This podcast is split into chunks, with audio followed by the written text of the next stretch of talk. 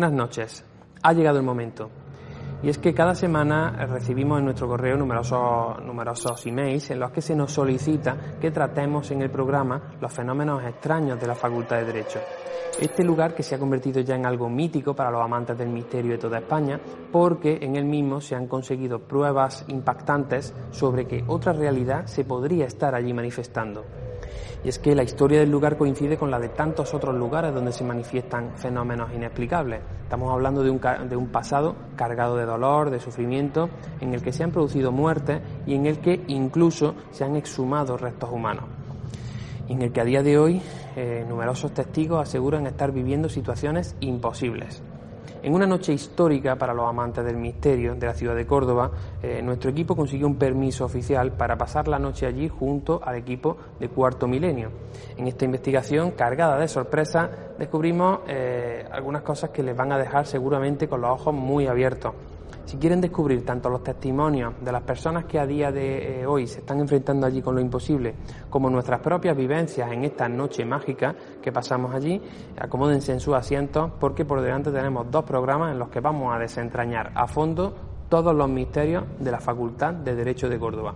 Aquí comienza Córdoba Misteriosa.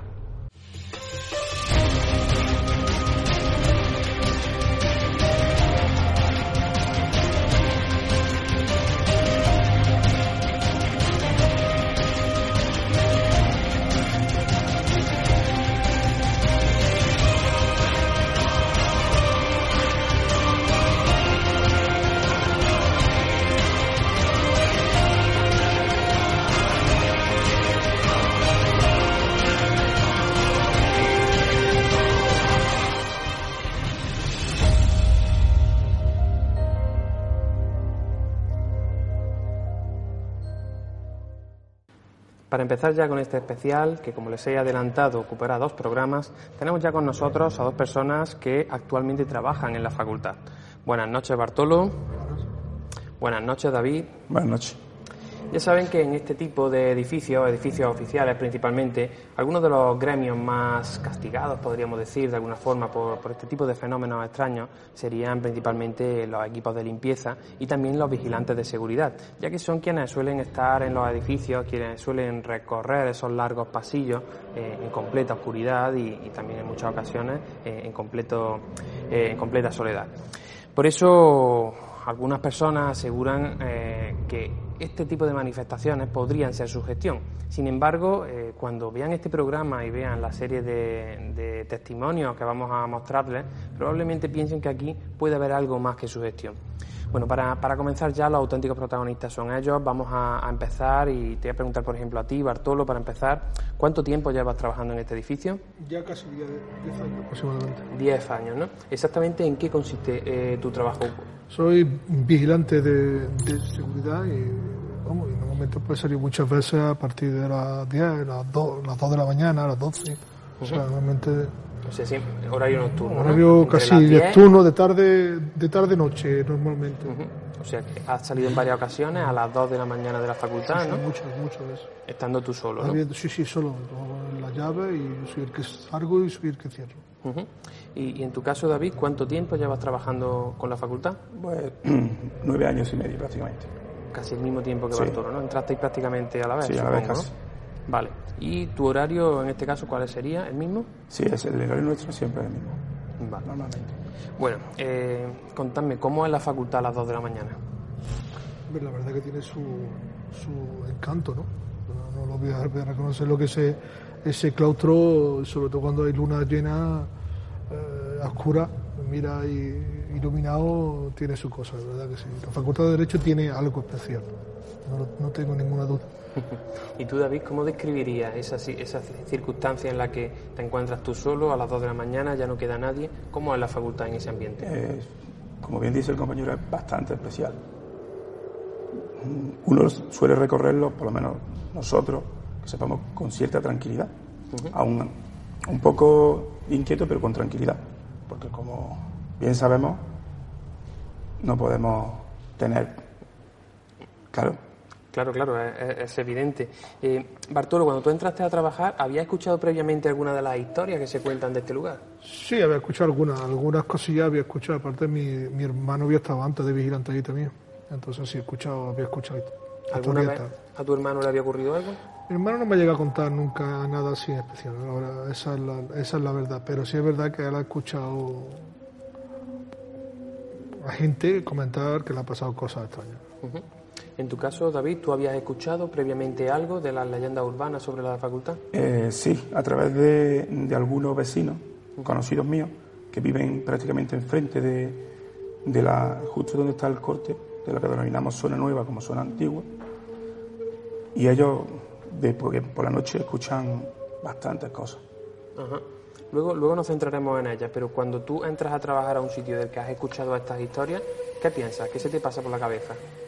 Sinceramente, son gente que, que, realmente no quiere trabajar ahí. Te echan, digamos, ese achaque para que no, como esa excusa de decir, para no ir allí. Eso es lo que tú, lo que tú pensabas, sí. Antes de entrar, vale. Bueno, eh, a partir de, ese momento, a partir de ese momento, por ejemplo, tú, Bartolo, eh, empiezas a trabajar allí y en todos estos años de servicio, ¿alguna vez te ha ocurrido algo que digamos la razón no puede explicar. Tú ahora eh, tengo que presentarte frente al público como una persona bastante escéptica, bastante racional. sé que te conozco ya y sé que buscas siempre a cualquier situación una explicación lógica, pero en todos estos años, ¿te ha pasado alguna situación que no le encontrara una explicación lógica? Hombre, la verdad, lo que más me ha pasado así en especial fue eh, eh, el golpe tan fuerte que escuché a las 2 de la mañana en la parte antigua, eh, casi a la entrada, en la puerta principal, y la verdad que fue un golpe pues, inesperado. Estaba tranquilo, soltando mi parte y soltando llaves y demás, y fue tan fuerte que yo, eh, la verdad que pegué un sobresalto. Hay que aclarar, tú estabas completamente solo. Solo, solo, era las 2 de la mañana, era de la mañana, yo cerrando lo que es la facultad para, para ya marcharme, acabando. Y entonces pues, escuché un golpe que especialmente eh, fuerte. Lo que sí es verdad es que a mí me pilló tan, tan de sobresalto que mi reacción fue cerrar la consejería y mirar por, por la ventana donde se, se, habla con, los, con las personas, ¿no? Y entonces me quedé un rato ahí y, me marché. No tuve reacción, sinceramente. No, no, no fui capaz de, de ir a ver qué es lo que había pasado ni nada por el estilo. Eso es lo que me pasó. Yo me marché, pero ¿qué fue? Yo no lo sé. ¿En qué zona? en la, casi la puerta principal, en la consejería, exactamente. Estaba metido en la, en la consejería y entonces el, eh, el golpe yo lo escuché ahí, muy fuerte, no había viento, ese golpe no era desde luego de una ventana que se cerraba de pronto ni de un portazo, era mucho más, mucho más fuerte. Y entonces eh, yo me pegué un sobresalto y mi reacción fue encerrarme y mirar a ver que si veía algo. Lo, en primer lugar, lo primero que pensé que era una escopeta cartucho. O sea que estamos hablando de un estruendo fuerte, sí, ¿no? Sí, Casi muy, muy, sí, sí, no, no, sí, sí, sí, muy fuerte, muy fuerte. Lo tengo que reconocer. Eh, y, lo que pasa es que ya me puse a pensar, digo, bueno, ¿qué es lo que, qué es lo que, ha, qué es lo que ha pasado? ¿no? Y ya cogí y digo, mira, yo me voy, ¿qué más usted, sinceramente? No tuve reacción. Digamos, lo primero que se te pasa quizás sea el riesgo físico, ¿no? Puede claro, yo, claro, yo empecé a mirar y yo creía que digo, estoy un tío aquí con una escopeta. Es lo primero que se me vino a la Porque fue muy, fue, hizo también mucho eco. Y entonces yo pensé en una cosa, ya viendo que no había nadie, mira, yo cogí y me fui, sinceramente. Porque sí me han pasado otra que sí he reaccionado y he ido a verlo. Y no he visto nada. Pero esa vez no tuve al día siguiente te cercioraste si se había caído algo. yo pregunté si había pasado algo así, pero que yo sé, para sonar así se tenía que haber caído algo. Era un, ruido como si cae algo plano y grande y pesado, una cosa parecida, una cosa así. Y la verdad que, que, no tuve reacción, me marché sinceramente. Y no se, no se había caído nada, ¿no? Al día no, no, a mí no me han comentado que ni se había caído nada importante, ni. Bueno, digo, yo digo, de caerse, algo gordo, ¿eh? Se hubiera, se hubiera notado. ¿Alguna vez eh, incluso nos has comentado como si las luces jugaran con, con vosotros? La, sí, una vez estaba en el, en el claustro, no en el claustro, no, en el patio de biblioteca, y entonces eh, encendí unos focos y salí. Entonces se apagó un lado, se, ap- se apagó el otro, se encendió después el otro y se quedó apagado. Fui y miré los térmicos, estaban bien, estaban todos para arriba. Y digo, bueno, puesto que se ha, roto aquí algo o algo así. Acabé, me marché, apagué los focos. Al otro día le pregunté mantenimiento. Es más, le pregunté si era muy, si la instalación era muy vieja o era muy antigua. Me dijeron que no, que era individual una con la otra. Y le digo, mira, ¿qué ha pasado esto? ¿Tú le encuentras explicación a esto? Me dijeron que no, eso no tiene ningún tipo de... Vamos, no tiene por qué haber pasado, ni sentido, ni nada. Y, eso sí es verdad que me, que me pasó, y, pero vamos, no fue como el otro, digamos, no, sobresalto, espectacular. tan espectacular como el otro. Pero sí es verdad, eso pues sí, sí pasó. No fue tan espectacular, pero cuando tú después lo has pensado, ¿le has llegado a encontrar, has consultado supongo con electricistas o con gente, con los compañeros de mantenimiento? Yo con mantenimiento, yo le pregunté y me dijeron que no había explicación para que pasara eso. No ha vuelto a suceder tampoco, ¿no? A ningún compañero. No porque los focos esos se sienten poco. Eso fue una casualidad de que encenderlo. Entonces eso la verdad que Eso cuando hay un acto, cuando hay cuando tienes que iluminar todo mucho más, ¿no? Y la verdad que eso lo incendio yo, yo no sé, de los 8 años unos 20 veces, ¿no? Eh, Pero sí es verdad que yo le pregunté qué es lo que había pasado y no me dieron una explicación ni mucho menos. Y también en algún pasillo, ¿no? ¿Has tenido algún fenómeno Sí, parecido? una vez pasó, eso sí fui y fui a verlo, fui a verlo, eso sí. Digo como todo, ¿no? Si me pasa algo y puedo asimilarlo, mm, soy capaz de reaccionar. Entonces yo iba saliendo, era también era, era, era tarde y entonces mm, vi un pasi- un ala que se enciende entera, un pasillo de la segunda planta. Miré, "Che, estoy solo aquí, ¿cómo es que esto se ha encendido? Y subí. Yo le eché, le di la explicación en el, en el temporizador. Tiene una luz que es fija y otro que tiene un temporizador que te da un minuto aproximadamente y se va a apagar.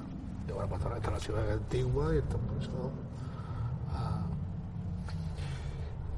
Y hay un caso que me ha pasado, pero bueno, también tiene explicación, pero eh, a mí se me quedaron una vez en- enganchados los grilletes con una puerta. Sí,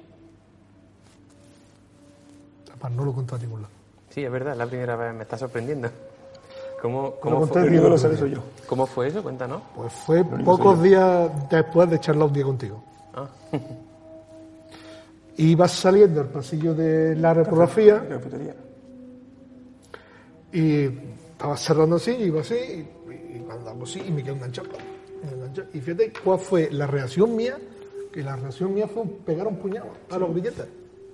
O sea, que no me asusté ni nada, y, así, coño, ¿cómo se hace? Pum, y pegué un puñado, y cuando pegué el puñado, estaba enganchado, si te fijas, eso va un poquito así, el pomo, y se me ha quedado exactamente ahí. También por la explicación, hombre, es que iba a pegar, pero bueno, son casualidades, ¿no? Que, pero mm, me llegó a pasar eso y pocos días después de una vez de hablar contigo. lo, lo raro es que los grilletes suelen ir, o solemos llevar los cogidos con corchetes. Que no van No, pero bueno, yo los tengo, sí, no, pero yo los tengo eh, Bueno, sí, sueltos, ¿no? pero a pesar de todo, a pesar de todo, Hay que coger justo. En lo que hay el pomo la coge verdad justo. que sí, porque tiene un poco de bola, mucha casualidad, ¿no? Sí, eh, sí, sí. y la verdad que coge que prácticamente y se quedó enganchado y fíjate, y no me asusté. Fíjate lo que son las casualidades. Otro, otro la menos, pues, bueno, se fuera caído incluso allí, ¿no? Se queda enganchado. Tú fíjate que va a sola y te queda. Y no, no, no me llegué a asustar, pegué un puñado. Y, es que qué extraño esto, me se quedado aquí enganchado. Y me lo quité y ya está. Es verdad que después me monté en el coche y cuando me marché, pues me puse a pensar. Claro, no es, es normal. Y, y tú, David, eh, ¿qué, qué serían esas situaciones extrañas que te han ocurrido?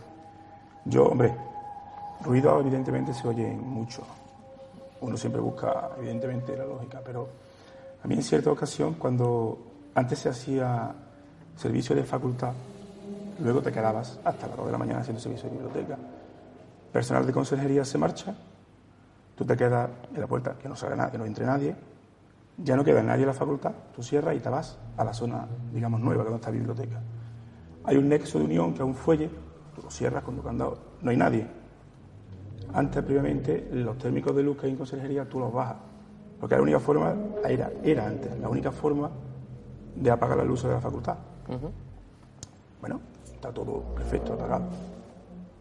Cerramos biblioteca a las dos, cuando volvemos, las cuatro plantas encendidas. Bueno, no habría apagado. Es lo que, porque claro, tienes que buscar siempre, como siempre digo, llega los térmicos, los térmicos están abajo, pero la luz, la facultad está encendida. Subes térmicos, baja, aquello no reacciona. Sí, una cosa parecida a lo que me pasó a mí, digamos que los térmicos estaban... Sí, pero no hay corriente. Si no hay corriente, no debe de haber claro, luz. No debe, no, claro. No debe de haber luz. Eso sí que no tiene ninguna explicación. Eso no, tiene lógica, ni explicación ninguna. Bueno, digo, son ya las dos y media, ya es muy tarde, yo me voy. Mira, si quiere mañana el coordinador de la facultad que me eche la bronca. Pues yo me la dejan encendida. Suelta esto para darte, con esta toda la vas. Y sales de la facultad, tira dirección a Avenida de Barcelona, que es donde. Pero te vas intranquilo, pues que me la dejan encendida. Te vuelves y hace de repente, puf. Y se delante tuya, Y tú se lo estabas viendo. Totalmente, completa. Bueno, Por lo menos, mira, porque me dices, por lo menos me la ha pagado, por lo menos no, Sí, no me voy a llevar bronca. Pero eso cómo, eso cómo funciona, como yo digo. ¿qué pasa por tu cabeza esa noche cuando tú vuelves para tu casa después de haber vivido ese momento? Eh, yo voy a ser sincero, yo me quedé sentado en mi salón. Yo me fui a mi cama. No pudiste No podía dormir. dormir. Es que no podía dormir. Bueno, eh, eh, explicación lógica no la has encontrado, supongo, ¿no? A esto. No, no. Eh, Yo he comentado con, con personal de mantenimiento de, ya del campus, aparte, que no tiene nada que ver con la facultad. Digo, mira, puede ser que la luz de emergencia, un mal contacto. Me dice, sí, puede ser. Pero que te encienda entera la facultad no tiene batería suficiente como para la luz de emergencia. Encender todas las luces. Es materialmente imposible. Bueno, eh, si hay algún electricista viéndonos y quiere, quiere ponerse en contacto con nosotros y darnos una posible explicación, porque nosotros nos estamos quedando ahora mismo un poco, un poco a cuadro.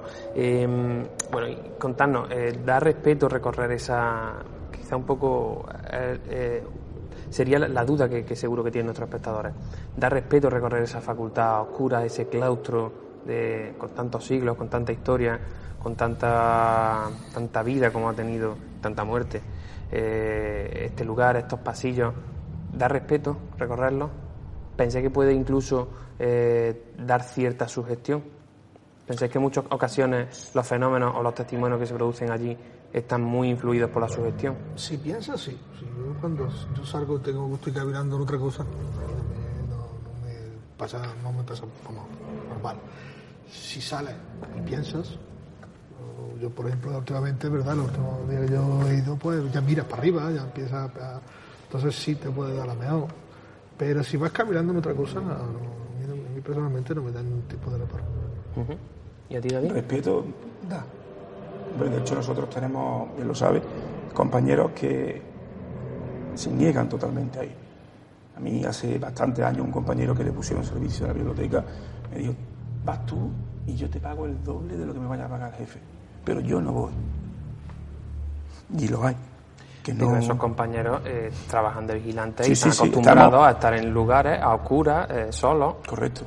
y sin embargo la facultad precisamente allí no quieren ir. Hay algunos que no.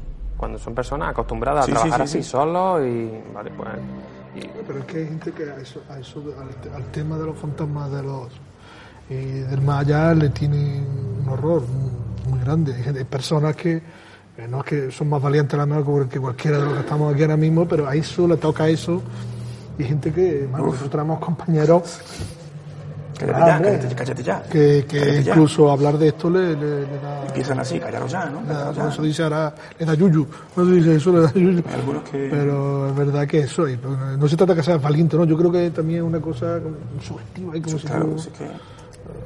yo, creo que- yo creo que la muerte es una parte de la vida, ¿no? Entonces hay gente que la muerte le tiene un miedo más que la muerte lo desconocido o lo ¿no? desconocido Claro. y la muerte, ¿no? Pero- Porque hay gente que tú le hablas de la, de la, de la, de la muerte y se pone hasta nervioso, va, va a pensar en eso. Yo muchas veces lo digo, digo, ah, pues, es, una, es una parte de la vida. O sea, tú piensas que te vas a morir. pero como todavía no ha venido nadie a contarnos qué es exactamente lo que hay detrás a lo Sí, mejor sí. es ese miedo a lo Claro, desconocido puede ¿no? ser. Y si me quedo yo en medio, ¿qué pasa? Lo que pensarán mucho. ¿Qué hago yo en medio? Bueno, pues alimentar todo este tipo de, de situaciones. Bueno, eh, a ver, os voy a preguntar también, em, eh, ¿alguna vez, David, eh, te has sentido como vigilado eh, cuando estabas haciendo, por ejemplo, la ronda tú solo? Yo, sinceramente, no. No, ¿no? No. Intranquilo algunas veces sí, pero vigilado no. Acompañado, nada, ¿no? No has sentido No. presencias. Vale. Eh, y, y dentro de vuestro gremio me habéis dicho que hay compañeros que, bueno, pues que tienen respeto a, a trabajar allí. Eh, ¿Qué cosas habéis escuchado al personal? Porque claro, vosotros es cierto que estáis a una hora en la que bueno, no hay muchos compañeros, no hay muchos trabajadores de la facultad, tampoco hay muchos alumnos, pero seguro que habéis tenido ocasión de hablar con gente que trabaja allí. ¿Alguna vez algún alumno, algún vecino, algún profesor, alguien os ha contado, aunque no demos ahora mismo su nombre, pero a ti, por ejemplo, Bartolo, ¿qué historias son las que tú has escuchado allí una vez trabajando? Hombre, yo la más así especial y que me da un, me hace un poco de gracia y todo es la, por lo visto dice que había una limpiadora que, que subió la silla para fregar una clase. Subió las 40 sillas, 40 tantas sillas. Que fue a llenar la, la cubeta y cuando fue la había bajado otra vez. De 3 o 4 minutos. Hombre, si eso le ha pasado a la mujer, la verdad que pero me hace esta gracia, ¿no? me hace esta gracia, pero eso es lo que más así especial. Y después escucha gente que dice que ve, que ve una mujer eh, ensangrentada Sí. por las ventanas. Os voy a preguntar luego, os voy a preguntar luego por eso, pero a ti te lo han contado directamente, ¿no? A mí me lo han contado, sí, sí. Me lo han contado de unas estudiantes que vivían enfrente, no sé qué, Sí. y tenían alquilado. Y entonces, pues, decían que ya habían visto en las ventanas una mujer así con sangre, de blanco, un camisón, el pelo muy largo. Me hablan de morena, a mí me han dicho que es morena. Eh, Sí, he escuchado sí, sí. otra que es rubia, Sí, sí, sí, pero sí. me hablan de morena. Y eso también otra cosa que yo he escuchado allí. Eso es lo que más. Eh, tú, David, eh, hablando con alumnos, ¿algunos te han contado algo que te haya llamado la atención? Sí, yo tengo una vecina que estudió ahí en Derecho y me preguntó en cierta ocasión que una determinada clase que qué era. Yo pregunté a consejería, pues no resultaba lo que era antes, resultaba que era el mortuorio. Y, le- y antes de decirle yo a ella, es esto, le pregunté, ¿por qué? ¿Qué te pasa? Dice, mira, hay ocasiones, dice, yo me suelo sentar atrás, al final. Dice, hay ocasiones en que a mí me da un escalofrío. Dice, ya estoy seguido, compañero de al lado, al lado, al lado, dice, es como una serpiente. Todo, todo. Digo, pues mira, hija, en el mortuorio. Ay, no volví a ir a esa clase. Ella no volvió a esa clase. Vaya, se habrá difícilmente se habrá sacado la carrera, ¿no? Habrá tenido que no, se tuvo que ir a relaciones laborales. Se tuvo que ir a relaciones Se laborales. cambió de, de- Se cambió de facultad. de facultad. De carrera. Buah. Eh, y entonces estamos hablando de que es como si algo estuviera caminando entre ellos, Como si ¿no? fu- claro, o y le fuera dando el frío primero a uno, Claro. luego a otro. Mm, claro, al ser de aquella parte el mortuorio, yo lo, claro, como yo lo supe, mm, digo, será cualquier segador, con una camilla, cualquier persona que esté haciendo su recorrido, en fin.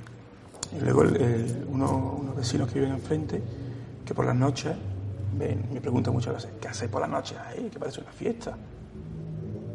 Mira, nosotros nos vamos a las 2 de la mañana. Hace muchísimos años que la facultad ya no abre biblioteca todo el día. Lo más tarde son las 2. Bueno, tantas se oyen, se ven luces, se ven como luces tenues, se oyen roturas de cristales, salta la alarma. Y allí no hay parte de acuda de alarma, ni hay... Claro, si eso ocurriera, vosotros os enteraríais. ¿no? Claro, cuando tú llegas al día siguiente, te- el coordinador te diría, oye, que anoche saltó la alarma, que aquí hay partes de alarma, que aquí hay roturas de cristales, que aquí hay. Y es justo en el nexo de unión donde ocurre eso. En el punto donde se separa la parte antigua que llamáis de la parte nueva, lo que hoy en día es la, la biblioteca, que anteriormente se supone que eran jardines, ¿no? que era Exacto. zona de huerto y demás, eh, de la parte antigua que eh, sería bueno lo que coincidía con el convento y con Exacto. todos los usos más. La rotura de cristales mi, sucede, o se oye, porque esto vive justo enfrente, donde a él le pasó lo de las grilletas, pero en la planta de arriba.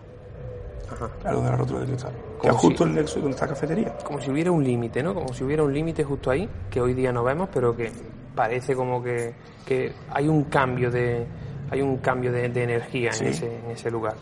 Eh, nos lo apuntó la eh, Paloma, Paloma Navarrete eh, y bueno, pues lo comentaremos más, más adelante. Eh, hablando de Paloma Navarrete, bueno, luego hablaremos de, de esa investigación, pero vamos a, vamos a mencionarla eh, un poco más adelante. Eh, también hay una historia muy curiosa, ¿no? De, porque claro, lo que hemos dicho, vosotros, por ejemplo, entráis a trabajar y ya entráis con cierta sugestión, porque os han contado historias. Eh, allí, pues, es lógico que cuando entran alumnos, los alumnos de cursos anteriores les hayan contado historias, pero también hay una, un caso que ocurre a unos obreros de Pozo Blanco o de algún pueblo de esa zona, eh, un caso también muy conocido en la facultad. Mm, ¿Queréis contárnoslo? El, el, trabajador que entraba todos los días a las 6 de la mañana, ¿no? Y saludaba a una, una, una mujer, ¿no? arriba. Y entonces pues llegó un día que no veía las mujeres ¿no? Entonces pues le dijo a la limpiadora... Vaya compañera. Vaya compañera que le saludamos todos los días. Y entonces le digo, que compañera ninguna, estamos que está, los que estamos aquí. No, no, no, una que vemos todos los días, a las 5 y media, a las 6 de la mañana. Dice, no, no, si todos los días yo veo una mujer ahí a las 6 de la mañana y la saludo, es verdad que no me dice nada. Y eso es lo más, más, más fuerte así, ¿no? y lo del pelo, ¿no? Lo del pelo en el ascensor, ¿no? Lo del pelo en el ascensor. ¿El pelo del ascensor? Que por lo visto le levantó el pelo, iban todos en el ascensor y una uh, le dice a la otra, bueno, ¿esto qué es? ¿Esto qué es? Y yo creo que le estaba aquí levantando el pelo, ¿no? Se le estaba levantando el pelo solo. Sí, y no veían nada, no veía nada. Es verdad que la tercera planta, eh, yo subí una vez en el ascensor a la tercera planta, porque la profesora me dijo que había un ruido arriba y tal. Y era un, aire acondicionado y tal. Y entonces tuve que subir eh, a las 10 de la noche, a las 10 de la noche, en un pipi y es verdad que la tercera planta eh, también tiene algo, tiene algo que sube y... Esas cristaleras, esa... cristaleras, es verdad, lo vuelvo a decir que tiene algo especial. Facultad de Derecho, eh, me he entrado en, muchos edificios, eh, ya te he contado alguna vez, de, de Córdoba, he entrado en muchos edificios muy antiguos, la Facultad de Derecho creo yo que es de los, si no el que más, es de los que más. ¿Y, a ti te cuesta trabajo sentir esas cosas? Estamos hablando de que, a mí me cuesta trabajo, sí, sí, no, no, no es que me cueste, es que quiero algo que yo no vea y diga, oye, yo he visto esto y esto sí que ya está clarísimo, si a mí alguien me toca, y yo estoy a las 2 de la, de la mañana y me toca a alguien, y estoy yo solo, está clarísimo que a mí me han tocado, o sea, y yo lo voy a contar y me da igual que después me digan que si estoy que loco. Me crea, no me crea, oye, a mí me han tocado y yo iba a las 2 de la mañana. Ahora tú me cuentas lo que quieras, pero esto ya no tiene explicación por mucho que quieras. O me soplan, o me hablan, o si veo a alguien. Yo voy a las 2 de la mañana. Yo me creo, es que capaz, yo veo a alguien a las 2 de la mañana y soy capaz de pararme en, en ese claustro y hablarle. Distinto es lo que hemos hablado un montón de veces, que te dé un sobresalto es que el corazón te se sale, ¿no? Es que, es que, vamos, es que eso, lo que he contado antes, eh, es que fue algo que yo casi pegué un bote y solté aquello y cerré la, puerta y digo, pero Dios, ¿qué ha pasado aquí? No pudiste reaccionar. Claro, fue una reacción que yo no puedo asimilarlo, ¿eh? Y, la, y me dije, vete de aquí. Y me dije yo a mí mismo, a los 30 o 40 eh, segundos, me dije, vete de aquí. ¿Qué ha pasado aquí? Eso es distinto. Ahora, que yo pueda asimilarlo, yo, en la vez del eh, el ala que se encendió entera, no tuve ningún problema en subir. Subí un poco, oye, no es que vaya a subir, eh, pero que yo subí. Y miré, digo, ¿cómo será esto? Digo yo. Tiene algo especial. Facultad de Derecho sin lugar a dudas. Tengo que agradecer tanto a Bartolo como a David el enorme esfuerzo que están realizando aquí. Bueno, para ellos no es un esfuerzo porque son personas valientes que como está diciendo Bartolo ahora mismo, a él le ha pasado algo, lo cuenta y ya está, no pasa nada. También hay que reconocer que hay otras personas que le han ocurrido cosas y no, eh, por algún motivo eh, que respetamos, pues no han querido contarlo aquí, no pasa absolutamente nada. Pero sí que es cierto que su testimonio nos resulta de gran ayuda y de gran valor, eh, aunque sea de forma anónima, para entender los fenómenos que están produciéndose allí a día de hoy para, para que nosotros, pues bueno, a día de hoy podamos conocerlos. Por eso vamos a ver el siguiente vídeo en el que vamos a escuchar todos estos testimonios de personas que están a día de hoy pasando su día a día en la facultad y, que nos va a hacer eh, hacernos una idea bastante clara de todas esas situaciones muy extrañas que se están produciendo allí. Vamos a ver el vídeo. Yo estaba en el claustro, entonces claro, yo me puse a fregar mi claustro tranquilamente, me planté mi música, que yo tengo costumbre de ponerme los auriculares, y yo sentí como la música empezó como interferencia, ¿no?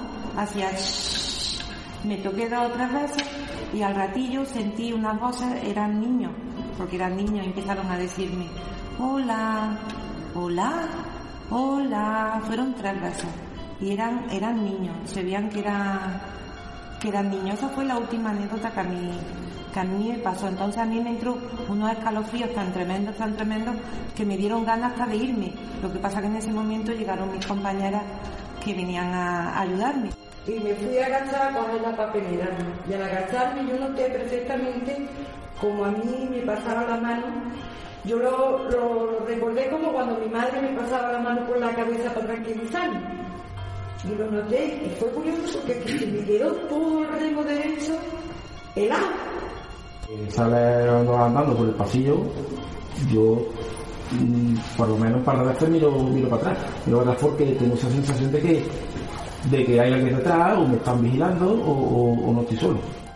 Más cosas, por ejemplo, el tan despacho que se me cierren las puertas. Estoy yo sola. Y voy, la abro y vuelvo a entrar y se me vuelve a cerrar la puerta. Y cosas de esas, pues la verdad, hombre, ah, luego sientes una sensación de que tiene alguien detrás. Sientes escalofrío, sientes como que además tienes que mirar hacia atrás porque crees, hay, hay momentos que no, pero hay otros momentos que sí, te da la sensación de que hay alguien en la espalda. En las plantas bajas, cuando a lo mejor eh, llega la hora del cierre y, y para salir hacia la puerta principal, pues sí es verdad que, que yo he notado cambios de temperatura bruscos, cambios de temperatura bruscos que, que, que no son normales, porque las ventanas están cerradas.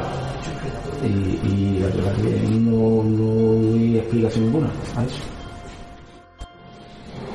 Al mirar el pasillo, yo veo al fondo, justamente como está ahora mismo aquí la puerta, coincide la puerta de abajo. Veo como cada uno describimos eh, esa mancha blanca. Yo la describo como una bocana de humo, como cuando hay un hombre fumando un puro y suelta esa bocana de humo. O sea, una bola. Pero de pronto se. No es que se, se sino que se mueve. Pues mira, eh, recientemente, hará cosa de de por ahí, pues eh, estamos trabajando en servicio. Eh, estaba yo en la, en la zona de, aquí, de, la zona misma que le llaman, en la parte de la biblioteca. Y, estando en el patio, pues eh, yo escuché en la planta de arriba eh, como alguien corriendo, corriendo y escuché perfectamente su- sus pasos. Y, y- y, vamos, yo las puertas, las puertas permanecen cerradas porque las cierro yo para que nadie se cuele a esa, a esa zona. Y estuve mirando un poco y tal, y, y ahí no había nada. ella vio la imagen de una mujer alta con una bata o una túnica blanca que se desplazaba lentamente. Porque estaba en el vestíbulo, hace ya muchos años, había una especie de sillones pegados estaba la conserjería. Y ella estaba sentada con otra compañera pero por curiosidad miraron por la escalera y la, el ventanal y la, la escalera no tenía antes cortina. Entonces vieron cómo se reflejaba la imagen, como si eh, realmente de la escalera se paseara una mujer. Entonces la vieron las dos perfectamente.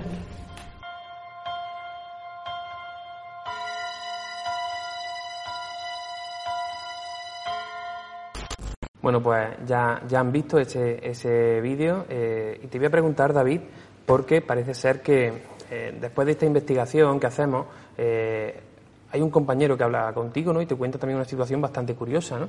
Sí, sí, el chaval estuvo escuchando el programa y demás y me cuenta que en la planta baja, en la- el pasillo de dirección al salón de grado, en cierta ocasión, cuando a ella le saltó la alarma, hicieron su acuda, revisaron su facultad como suelen hacerlo y se dejaron la puerta mm, que une eh, la salida del salón de grados con el pasillo hacia la salida principal abierta, porque suelen poner una, se suele poner una papelera para que no se cierre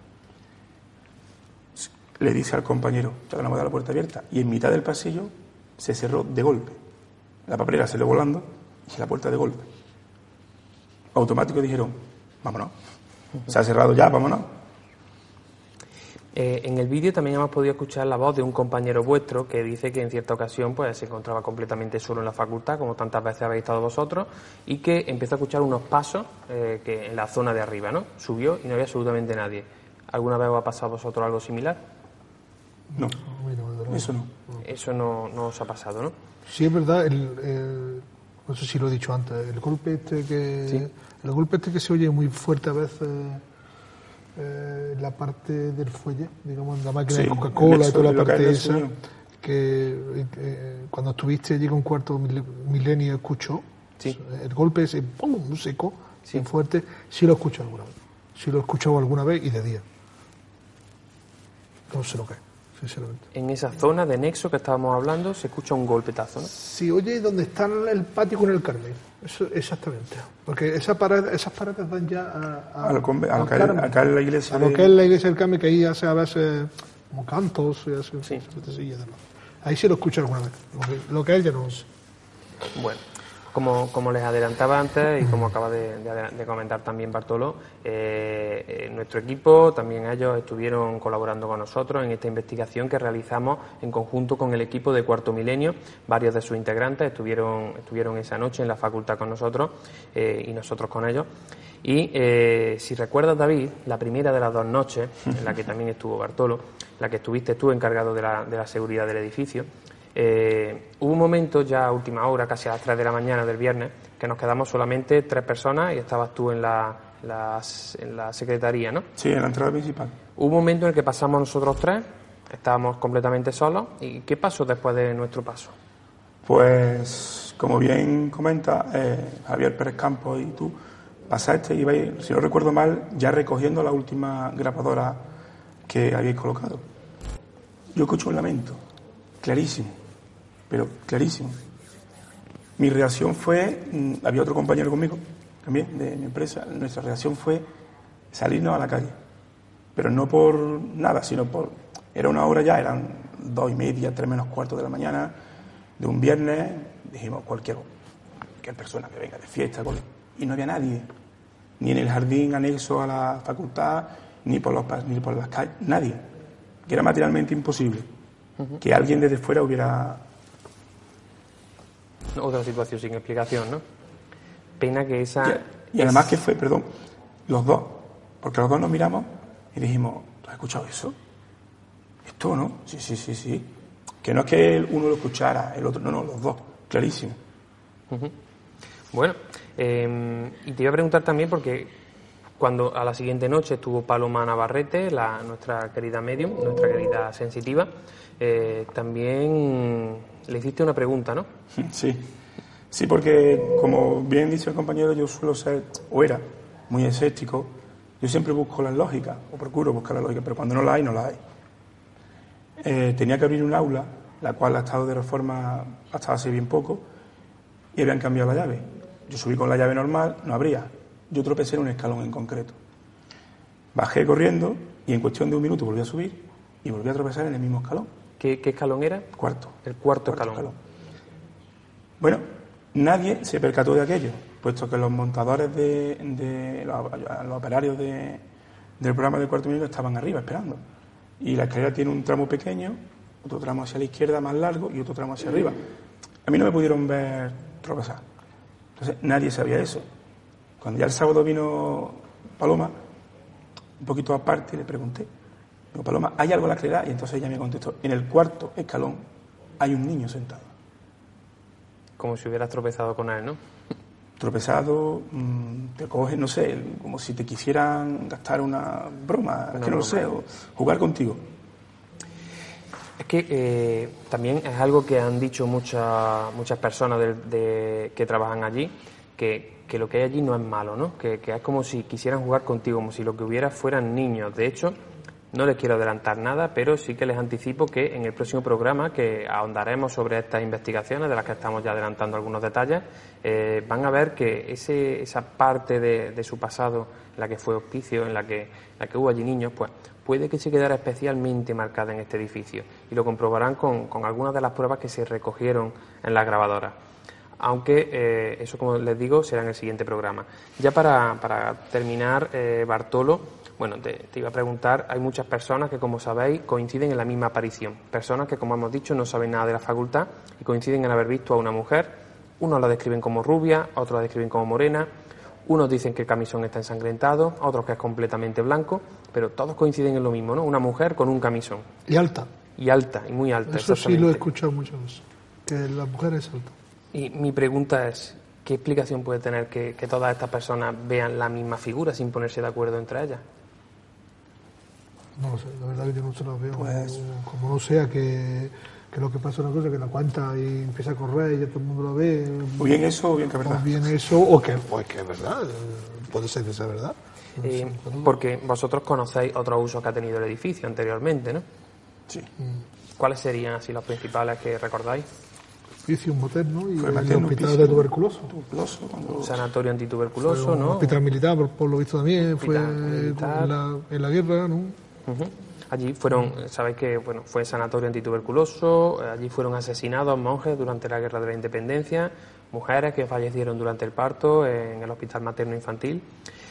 ¿Pensáis que, que todo este pasado tan trágico pudiera estar manifestándose de alguna forma, pudiera estar influyendo en estos fenómenos extraños? Vuestra opinión os pido simplemente. Hombre, puede ser, porque es que hay una concentración de, de cosas ahí muy grande. Eh, que no es un, es que prácticamente ha sido un drama, ese edificio ha sido un Sí, drama. es que- Hasta uno. hace 40 años o 30 años ha sido un drama. Eh, Ahí todo, lo- todo lo, porque en aquella época un tuberculoso era la, era la muerte. Y allí ir a morir. ¿eh? Y sigue siendo, porque la carrera de Derecho es dura. Pero, pero sí es verdad, sí es verdad que ese edificio ahí se concentra todo lo que quiera. O sea, puede ser, puede ser. Yo no- ¿Cuál es tu opinión, David? Sí. La misma, vamos, completamente, que perfectamente es posible. Es posible. aunque no lo sabemos y probablemente no lo sabremos nunca. Hoy muchísimas gracias de verdad por lo que he dicho, por contar las cosas tan claras, por hablar a la cámara sin ningún tipo de reparo, sin ningún tipo de problema, contando todo desde el corazón. Os lo agradezco muchísimo, Bartolo, eh, David, de verdad, eh, sois mi héroe. Hombre, no. y seréis seguramente los héroes de muchas personas, ahora que saben, eh, bueno, pues que hacéis un trabajo eh, interesante, un trabajo bonito y, y para algunos incluso tenéis el privilegio, para los que nos gustan este, este mundillo, tenéis el privilegio de, de pasar noches enteras en la Facultad de Derecho. Yo creo que a- hay incluso quien os envidiará. Eh, yo tengo, bueno, no sé si te he hablado ya varias veces atrás, yo tengo un amigo que policía de un pueblo que él, mm, por él fuera, vamos, yo todos los meses me inunda llamadas. ¿Cuándo vas a trabajar allí? ¿Cuándo vas a trabajar allí? Que yo me quiero ir contigo. Chiquillo, que, que sí, que sí, que sí, que sí. Es tremendo. Yo sí digo una cosa, que sí, es verdad que eso está ahí, quiero verlo. Quieres verlo, ¿no? Sí, sí, sí. Yo digo, yo opino lo mismo. Quiero verlo, quiero verlo o, o sentirlo o- Básicamente por lo mismo que ha dicho él antes. y no tendré ningún Para problema, decir- si algún día esto, no tendré ningún problema en decirlo, Claro. oye, yo he visto esto. Aquí tendrás hueco, ¿vale? Aquí tendrás tu, tu entrevista garantizada. Eh, bueno, pues lo dicho, David, muchísimas gracias, Bartolo, muchísimas gracias. Claro. Y nada, estáis en vuestra casa, lo dicho, si os ocurre algo, de verdad, contádmelo y, y volveremos a abordar el, el asunto en el programa. Eh, y ahora vamos a ahondar sobre esa historia que les, que les contábamos del edificio. Vamos a ver el siguiente vídeo.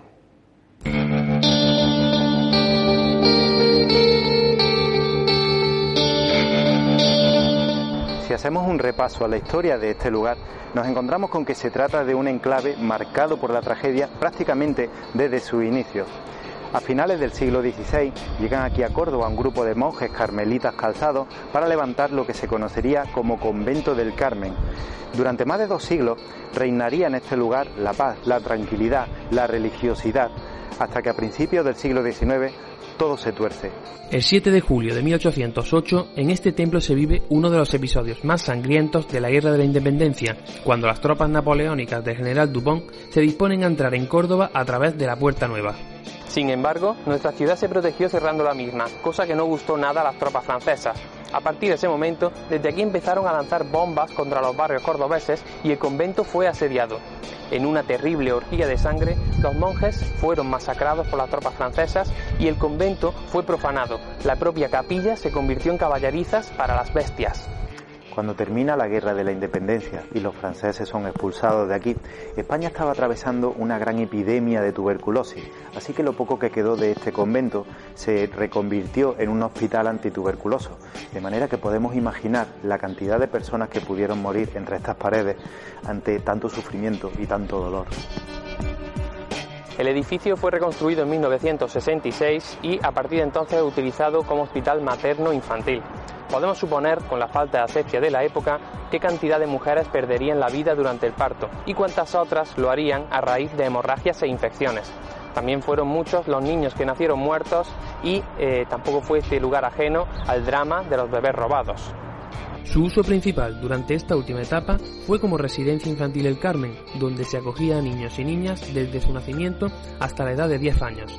Aquí empiezan a escucharse los primeros rumores de que extrañas presencias deambulan por los pasillos, hasta que a finales de los 70 la residencia se traslada a los colegios provinciales del Parque Figueroa, quedándose este edificio en desuso. En el año 1980, la Diputación cede este edificio a la Universidad de Córdoba para construir aquí una facultad. Tras dos años de obra, por fin en el año 1982, este edificio abre sus puertas como la Facultad de Derecho de Córdoba. Tras algunos tímidos comentarios sobre presencias extrañas, es en el año 1995 cuando parece desatarse el fenómeno con su mayor virulencia. Y es que, eh, como en tantas otras ocasiones, el derrumbe de una de las paredes del claustro da lugar a la aparición de unos restos óseos. La exhumación de estos huesos parece ser el origen de todos los fenómenos que desde entonces hasta hoy se están produciendo. Quizás el encuentro más espeluznante sea el que numerosos alumnos y personal de seguridad aseguran haber tenido con un espectro de imagen aterradora. Nos referimos a una señora de pelo largo y rubio con un camisón blanco como de hospital al que muchos asimilan con el alma en pena de una señora que perdió a su bebé durante el parto. Fue tal su tristeza que esta mujer no dudó en arrebatarse la vida y desde entonces dicen algunos que sigue vagando por estos pasillos sin saber que ya no pertenece al mundo de los vivos. En este lugar podríamos encontrar otra posible explicación a los fenómenos paranormales que actualmente ocurren en la Facultad de Derecho, precisamente por su cercanía a ese edificio. Nos encontramos en la antes conocida Plaza del Panderete de las Brujas, el lugar elegido por las brujas cordobesas del siglo XVI para celebrar aquí su llamado aquelarre. Estas brujas, en esos aquelarres y alrededor de una gran hoguera, realizaban todo tipo de rituales, de cánticos, misas negras, todo tipo de actividades para adorar al maligno, a Satán, el que era su dios y también por unas recientes excavaciones en este lugar, en esta zona, en las que se descubrieron restos óseos, podríamos pensar que también se realizaban sacrificios humanos. Desde luego, un lugar de magia, un lugar de poder que abordaremos en posteriores investigaciones.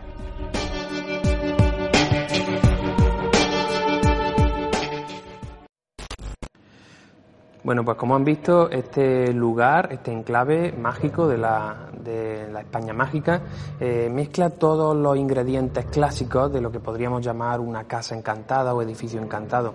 Eh, estamos hablando de esa matanza del siglo XIX, estamos hablando de esas etapas en las que ha conocido la muerte y el dolor muy de cerca, eh, en este pasado hospitalario.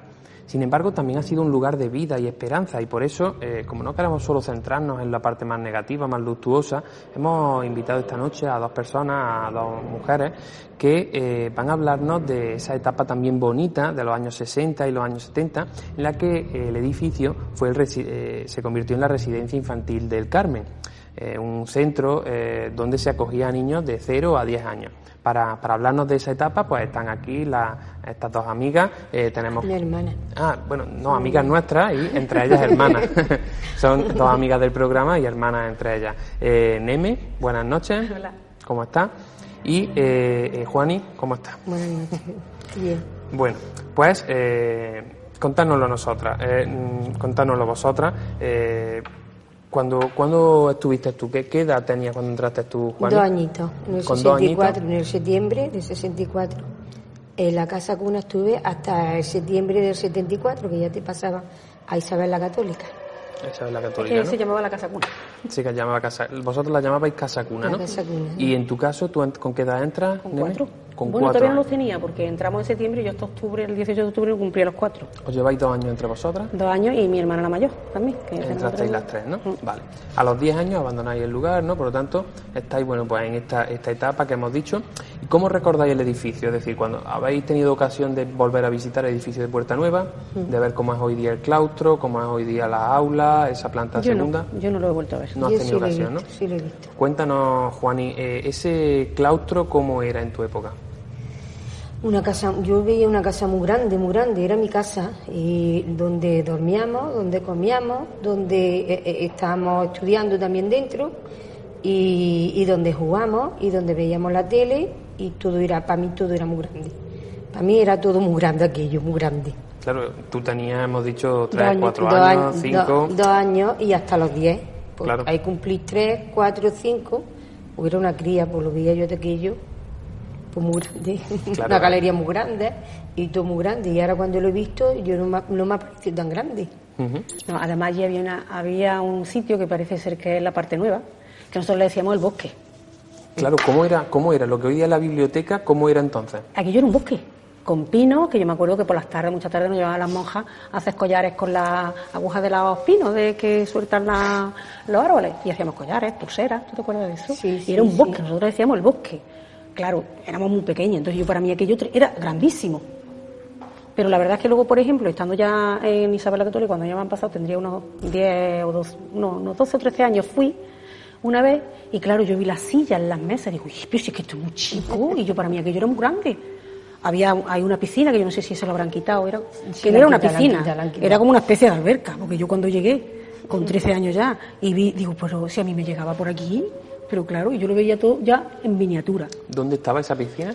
Pues estaba, es que yo cuando, yo lo que recuerdo cuando yo entraba en el Carmen, vamos, en la facultad, estaba la parte del hall, las escaleras estaban enfrente, aquí a la derecha estaba el salón de actos y una galería, que ahí teníamos nuestra tele de la televisión, los niños aparte de las niñas, y había más cosas que no me acuerdo lo que era. Y luego la parte de la izquierda, justo prácticamente debajo de la escalera, había una puerta que salías al jardín, Al patio. al patio.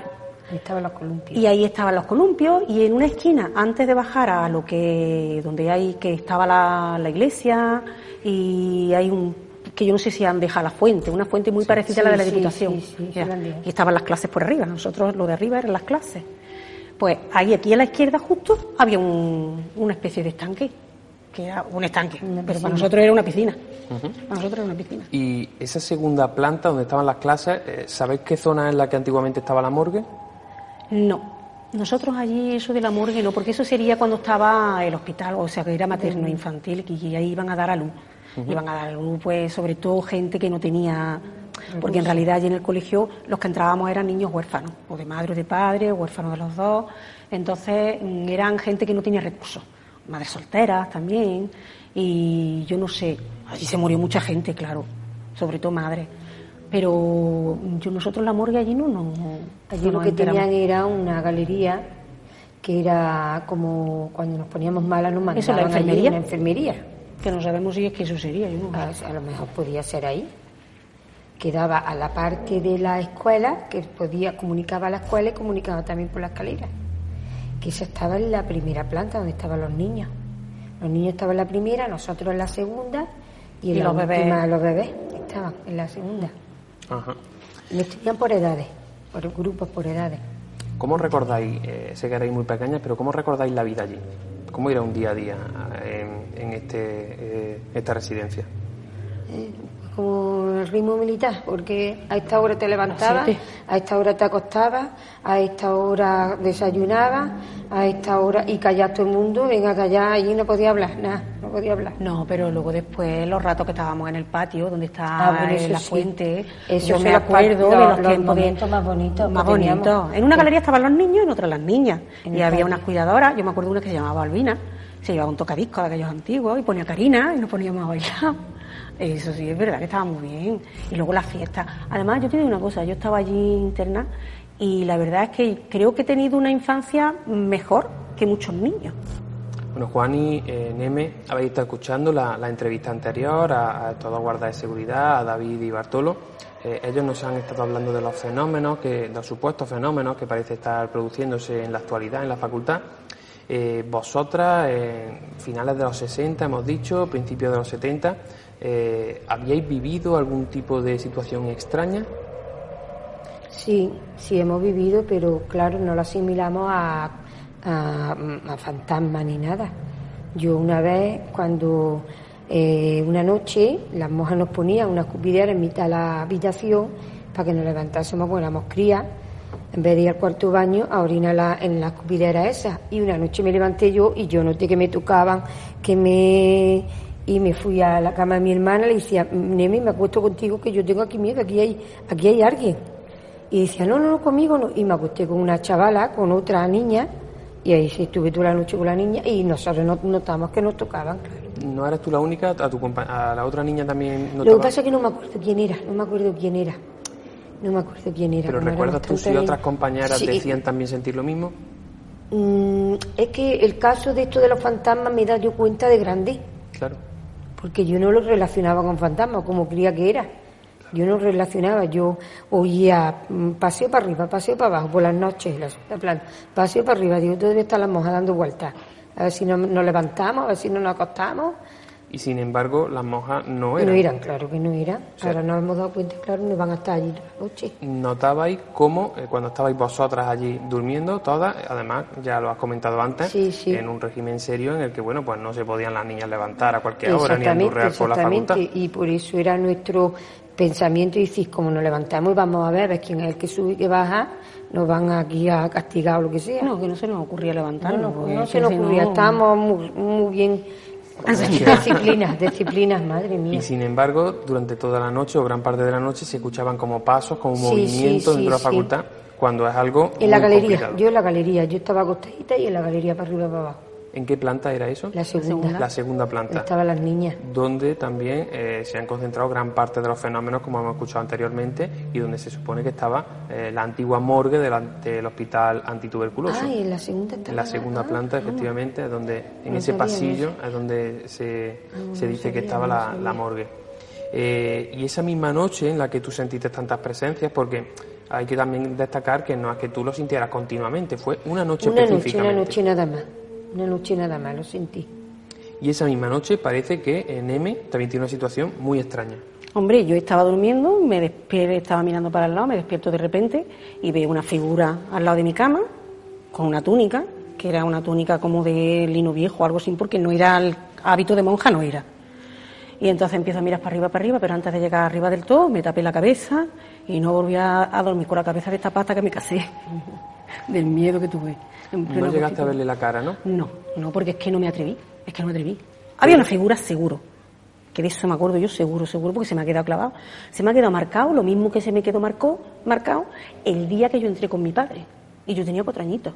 Y yo me acuerdo perfectamente de entrado por la puerta esta que te he dicho que daba a la piscina, mi padre con ella en brazos, porque era chiquita, conmigo de la mano y mi hermana delante, debajo de la campana. Es que me acuerdo, es que son cosas que se te quedan marcadas. Serían quizás las dos imágenes de tu infancia, ¿no? El día que entraste allí y la noche en la que abriste los ojos y viste una figura junto a ti y sin saber absolutamente nada, porque en aquel momento no se hablaba no, de estos fenómenos, no se hablaba de, no se hablaba de estos temas. No, pero a mí se me pone la piel de gallina todavía. Yo sentí un repelú, yo me tapé la cabeza y, y no volví a, de- a dormir con la cabeza de esta pata que me casé. O sea que horroroso. Y ya es curioso que en esa segunda planta, vosotros acabáis de descubrir ahora que allí estaba la morgue, en esa segunda planta donde se concentran la mayoría de los fenómenos y la mayoría de las apariciones de esta mujer de camisón blanco de la que hemos hablado en otras ocasiones, tú ya viste a una persona, no llegaste a ver si era mujer, si era rubia, si era morena, No, porque no me atreví.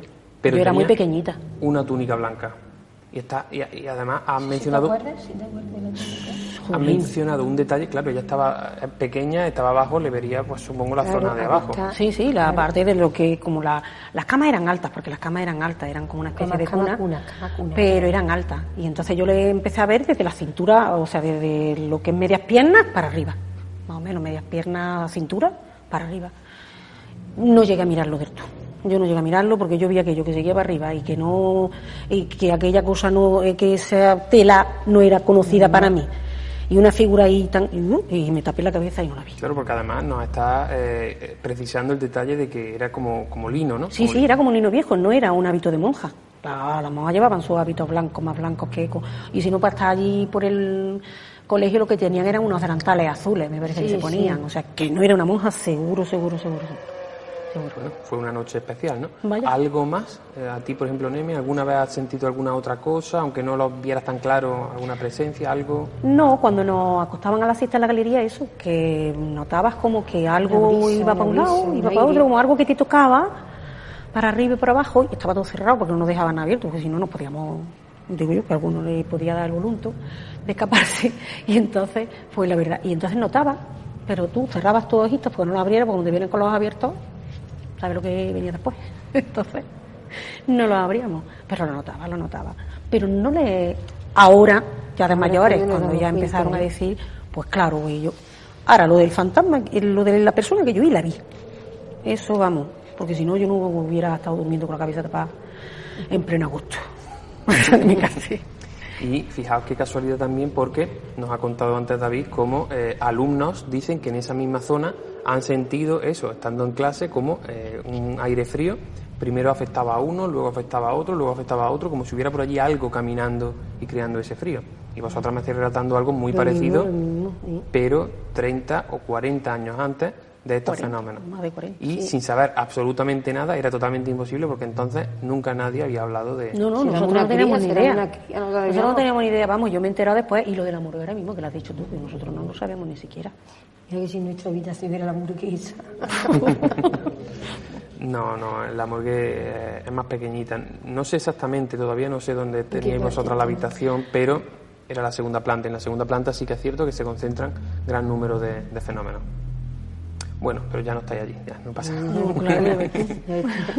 bueno, pues eh, Juaní, eh, Neme, de verdad muchísimas gracias por haber venido, por habernos haber compartido con nosotros esos momentos felices, unos más felices que otros, de vuestra infancia y de verdad ha sido un auténtico placer. Sabéis que esta es vuestra casa y que podéis volver cuando, cuando queráis, vamos, cuando queráis, estáis en vuestra casa. Muchas gracias. Muchas gracias, Muchas gracias a vosotras. Y eh, bueno, pues ya eh, han escuchado todos estos testimonios, eh, hay personas que han dado la cara, otras que bueno, lo hemos escuchado de forma anónima, pero todos son importantes, todos nos ayudan a hacernos esa idea de lo que a día de hoy está ocurriendo y ha ocurrido en la facultad. Espero que se hayan podido llevar esta imagen de forma muy clara y bueno, pues como pueden suponerse, toda esta acumulación de fenómenos eh, también algunas psicofonías que han grabado grupos que han estado allí investigando anteriormente. Todo esto ha hecho que, esta facultad desde hace unos años pues haya eh, intrigado, haya levantado eh, el interés de numerosos investigadores de toda España. Este lugar que se ha convertido ya en mítico en España para los, los, amantes del misterio, pues hizo que hace unos días pues hiciéramos, como les he dicho, una investigación histórica eh, eh, junto al equipo de, Cuarto Milenio, nada menos que Carmen Porter, eh, codirectora del programa, se desplazó hasta aquí a Córdoba, junto a Clara Taoces, junto a Javier Pérez Campos, reporteros del programa, y junto a nuestra querida Paloma Navarrete, también sensitiva del grupo ESTA y una de las medios más reconocidas de España, para hacer esa investigación sin precedentes en la Facultad de Derecho. Se montó un circuito cerrado de cámaras, esa, esa segunda planta de la que le hemos hablado estaba bien, bien recogido, todo lo que ocurriera esa noche. Eh, pusimos, colocamos grabadoras, dejamos grabadoras en varios puntos y bueno, ya les adelanto que desde el principio de la tarde empezaron a suceder cosas extrañas. Lo mejor de todo es que han quedado grabadas, que podremos ponérselas y podrán ustedes escucharlas en el próximo programa eh, de, de Córdoba Misteriosa. Pero, como les digo, eh, tendrán que esperar un poquito para verlo, tendrán que esperar siete días para verlo, porque en el programa de hoy ya se nos ha acabado el tiempo. Simplemente comentarles que si eh, ustedes hubieran vivido alguna vivencia, tanto en tiempos anteriores, cuando fue Casa Cuna, cuando fue Hospital Materno Infantil, o eh, simplemente ahora, que ya es Facultad de Derecho, alumnos, profesores, pueden ponerse en contacto con nosotros en nuestras vías de contacto. Pueden contárnoslo por la que prefieran, tanto el correo info arroba cordobamisteriosa.es, tienen nuestro teléfono, atendemos WhatsApp 634-221-984, también saben que tienen Twitter, Facebook, todas las redes sociales están a su disposición y también tienen nuestra página web. En nuestra página web podrán encontrar toda la información, como ya saben, sobre las rutas que realizamos. Simplemente apuntar que si no pueden esperar hasta la siguiente semana, saben que este sábado tenemos una ruta nocturna por la Córdoba Misteriosa en la que vamos a contarles también algunos de los entresijos de esa investigación que realizamos en la Facultad de Derecho. Una investigación que, pasará a la historia seguro para los amantes del misterio de, esta ciudad. Así que eh, nada, simplemente invitarles a vernos el sábado próximo a las 10 de la noche si no pudieran venir por, cualquier motivo, pues nada, les espero aquí dentro de siete días en Córdoba Misteriosa. Muy buenas noches y feliz semana.